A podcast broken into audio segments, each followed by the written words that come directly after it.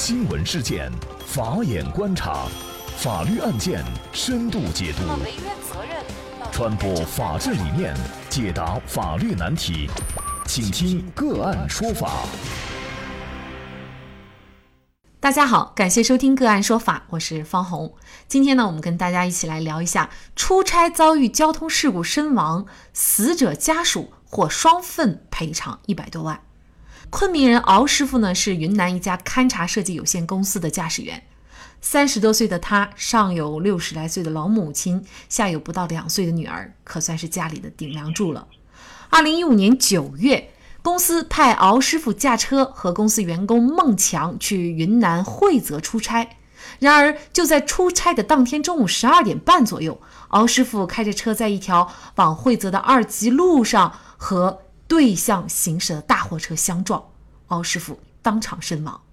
据交警部门认定，敖师傅在这次事故当中无责任。敖师傅的死亡被相关部门认定为工伤。事故发生以后，敖师傅的妻子、母亲、女儿就将肇事者告上了法庭，索赔各项损失。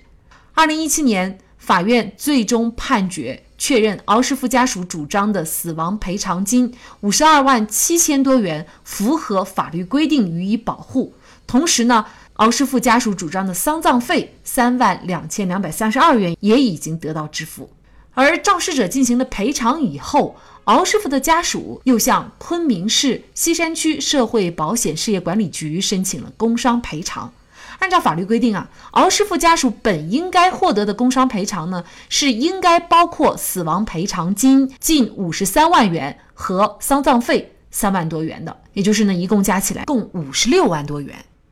但是呢，昆明市西山区社会保险事业管理局却只同意一次性支付敖师傅家属四万九千四百二十块。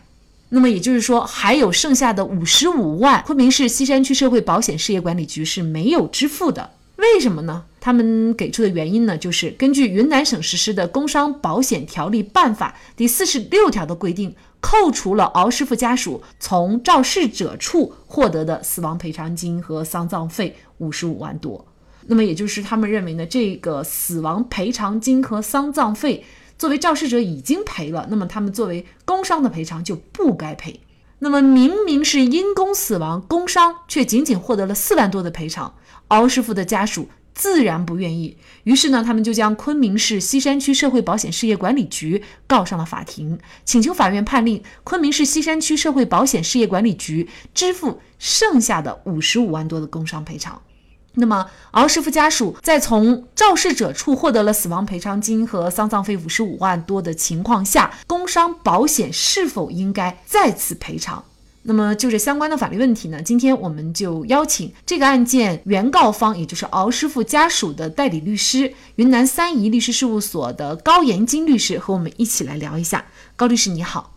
主持人好，各位听众大家好，非常感谢高律师。那么这个案件呢，是昆明市五华区人民法院受理的。那么法院认为呢，这个案件的争议焦点就在于呢，敖师傅的家属在从侵权人，也就是肇事者处获取的这个足额的赔偿以后，是否有权再次获得工伤保险待遇的权利？这个案件的被告昆明市西山区社会保险事业管理局之所以是扣除了工伤赔偿其中的大部分的五十五万多，那么他给出的理由呢，是根据云南省实施的《工伤保险条例办法》四十六条的规定。那么这条规定的具体内容是什么呢？嗯，云南省工伤保险条例实施办法第四十六条呢，其实它规定的一个主要的意思就是说，职工因为第三人的原因引发的这一个工伤事故，那么社保部门在核定职工的工伤待遇时，要依法扣除职工或者职工家属从亲情第三人处得到的这个赔偿。这个也就是我们经常讲的一个差额赔偿，要扣除这个亲情部分的赔偿。那么社保部门呢，采取就高不就低的原则，对差额部分进行赔偿。这就是云南省工伤保险条例实施办法第四十六条规定的主要内容。为了让我们听众听得更清楚哈，我们再详细说一下。比如说，就像本起事故当中，敖师傅因为交通事故死亡，那么作为这个第三方的侵权人，也就是当时的肇事者，那么他们要赔偿的项目有哪些？就是他们应该赔多少？因为这个敖师傅他在这个交通事故中不幸死亡，那么在事故中没有承担相应的事故责任。所以敖师傅呢，他家人是得到了这个敖师傅的一个死亡赔偿金，以及敖师傅年幼女儿的一个被抚养人生活费、精神损害赔偿金、交通费以及一部分的误工费。那么法院呢，当时一共是支持了七十多万元的这样一个交通事故的赔偿。嗯，那么也就是这起交通事故作为肇事者的赔偿，其实它是包括死亡赔偿金和丧葬费的。当然了，这个死亡赔偿金和丧葬费又在这个整个的赔偿数额当中占了非常大的比例，有五十五万多。那么也就是这五十五万多，同时也是工伤保险当中应该赔偿的一个项目。那么如果它不是交通肇事引起的哈，假如说它就是一个工伤的话，那么这个死亡赔偿金和丧葬费可能就是必须是包括在这个工伤赔偿里面的，可以这样理解吗？对呢，就主持人讲的这一个呢，就是可能这个法律的这个称呼对这两个项目的一个称呼呢，不同的法律有一个不同的称呼方法。在交通事故当中呢，因为死亡呢，我们就叫死亡赔偿金；在工伤里面死亡呢，我们叫一次性工亡补助金。啊，那么这个是称呼方面的一个变化。第二一点变化呢，就是说在交通事故里，我们称为什么丧葬费，也就是我们讲的安埋的费用。那么在工伤事故里面，我们称为一次性的一个丧葬补助金。它两个呢计算方法是不一致的。那么交通事故里面呢，我们知道都是以上一年度呢城镇居民或者是农村居民的可支配收入来计算，那么最多是二十年。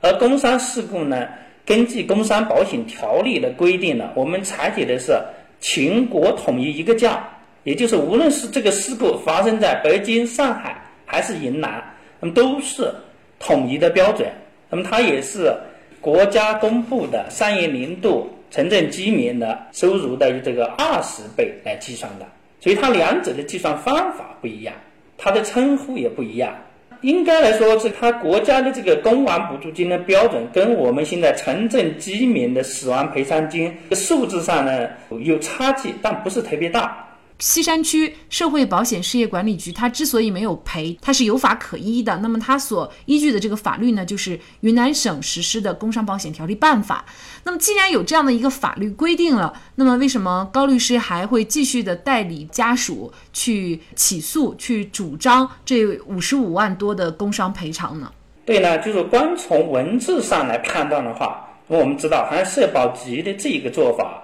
是有法可依呢。但是呢，实际上呢，社保部门为什么这个案件能诉讼，而且能最终胜诉呢？是取决于在二零一四年的九月一号，那么我们国家呢最高人民法院通过了一个关于审理工伤保险行政案件若干问题的一个规定。那么在这个规定当中非常明确，因为第三人引起的这个工伤事故。那么受害人或者受害人的家属从第三人处得到的这一个赔偿，除医疗费这一个部分外，那么其余部分呢，都应该由社保部门按照工伤保险条例的规定依法支付给职工本人或者职工家属。像这个就是我们归纳起来就是一句话：除了医疗费不可以双赔，其他呢都要双赔。如果社保部门以职工或者职工家属已经取得了侵权损害中的赔偿为由而扣除这一个部分，那么人民法院不予支持。实际上，它最终的法律依据就在这里。其实也就是说，云南省的这个规定和最高人民法院通过的关于审理工伤保险行政案件若干问题的规定是有冲突的。那么在这种情况下该怎么办呢？其实呢，就是说这个它很容易来解决这一个。云南省的规定和国家法律规定不一致的问题，那么我们认为呢，在这个案件当中比较明显。第一点，从法律的这个位阶来看，那么最高人民法院关于工伤保险行政案件若干问题的规定呢，系司法解释。我们云南省工伤保险条例实施办法呢，是地方性法规。当两者的规定不一致时，应该以效力等级更高呢司法解释为准。那么这是第一个方面。第二一个方面，那么云南省工伤保险条例实施办法呢，是自二零一二年一月一日起施行。而最高人民法院关于审理工伤行政案件若干问题的规定是二零一四年的九月一日起施行。那么也就是说，根据新法优于旧法的原则，那么最高人民法院关于审理工伤保险行政案件若干问题的规定就属于新法，云南省工伤保险条例实施办法呢就属于旧法。那么肯定新法与旧法不一致，那么显然是以新法为准。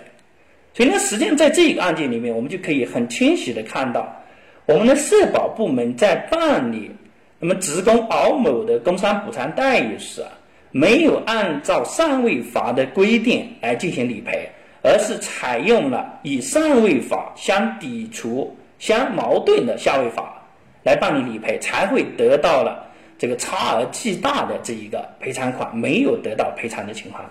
那么也因此啊，这个案件呢，最终昆明市五华区人民法院呢作出判决，那么判决呢是要求昆明市西山区社会保险事业管理局支付给敖师傅的家属应当领取的工伤保险待遇，一共是五十五万多元。这个呢是最近才判决下来的这样的一个案件啊，他还是支持了原告的诉讼请求，而且呢，这也意味着在交通事故当中，如果还是工伤的话，作为受害一方，其实他们是可以得到双份赔偿的，可以这么来理解的吗？怎么来看法院这个判决的意义呢？其实我们认为呢，法院的这一个判决呢，我们认为呢，很显然有很大的一个司法进步的一个意义。那么第一点的话，就是说，我们不仅是在因为交通事故引发的工伤中能得到双倍赔偿，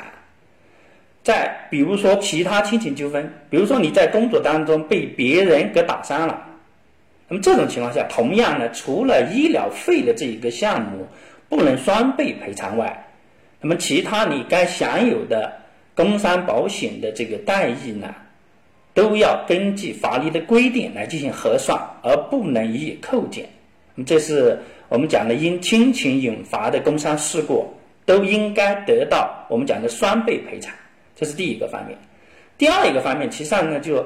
根据云南省工伤保险条例实施办法，以及我们在履行工伤待遇这个赔偿当中，那么我们云南省的社保部门是要求先解决交通事故。之后再进行赔偿，其实这个也很显然也是不符合法律规定的。那么我们就提醒我们的听众，如果是自己或自己的亲人遇到因第三人侵权引发的工伤事故，不需要先起诉，比如说交通事故或者是刑事案件，那么再来主张赔偿，而是可以直接向社保部门要求全额支付工伤补偿待遇。如果社保部门拒不支付，那么我们应该用法律的武器来维护自己的合法权益。这是第二一点。第三一点，那么这一个案件办理之中，在开庭之前，那么法官已经跟被告社保局进行了沟通，认为根据法律规定，原告的诉讼请求有法律依据，应该得到支持。能否由社保部门直接支付？我们所主张的这一个赔偿数额，那么社保部门告知呢，因我们整个云南省社保部门均是使用云南省工伤保险条例实施办法第四十六条的规定，也就采取这种就高不就低，只赔差额的这个问题，所以呢，社保部门就认为呢，因为上级主管部门没有。履行或者没有施行最高人民法院关于审理工伤保险行政案件若干问题规定的双倍赔偿的这一个法理，所以呢，导致他们不能调解。那么，所以呢，最终呢，武汉区法院在审理了多起这一类型的案件当中，那么法官告知可能会根据案件审理情况，本着节约诉讼资源的原则，不排除会向云南省社保行政部门提出相应的司法建议，要求他们履行国家法律规定，而不要再出现侵害劳动者的合法权益的这种情形。所以呢，也就这一个案件，对我们整个司法的推动，以及我们云南省地方性法规的这一个之后应该进行修订呢，有很大的一个推动。我们也建议我们的。地方人大及时修改《云南省工伤保险条例实施办法》第四十六条的规定，以达到上位法和下位法的一个统一，维护真正的劳动者的合法权益。应该说呢，对于敖师傅这一家来说，哈，这家里的顶梁柱没了，也就面临着家破人亡的境地了。但是呢，后续的赔偿却这么一波三折，如此的艰难，而且呢，这个艰难当中啊，甚至还有一些刁难。明明国家法律已经有非常明确的规定了，但是呢，我们会看到当地的保险事业管理局哈，还硬是要适用当地的这个已经是违反上位法规定的这个法律，而且呢，还是在有相应的判决出来的情况下，他们还要固执的来适用当地的违法的，事实上已经应该就是无效的这样的一个法规哈。嗯，所以呢，我们所说的这个法治政府，它除了依法行政，那同时呢，你也应该是为民的，不仅不应该去增加咱们受伤的劳动者或者是劳动者家属的经济和精神上的负担，而且你还应该更多的从他们的角度考虑，为他们提供一些方便，解决一些问题。好，在这里呢，也再一次感谢云南三怡律师事务所高延金律师。那么大家如果想获得我们节目的图文资料，欢迎您关注“个案说法”的微信公众号，在历史消息当中就可以找到这期节目的全部图文资料。那么大家在生活工作当中遇到一些法律问题呢，也欢迎大家向我们进行咨询。您可以添加幺五九七四八二七四六七这部手机号码的微信号，就可以找到我们，他们都非常的资深、专业和负责任。感谢您的收听，我们下期节目再见。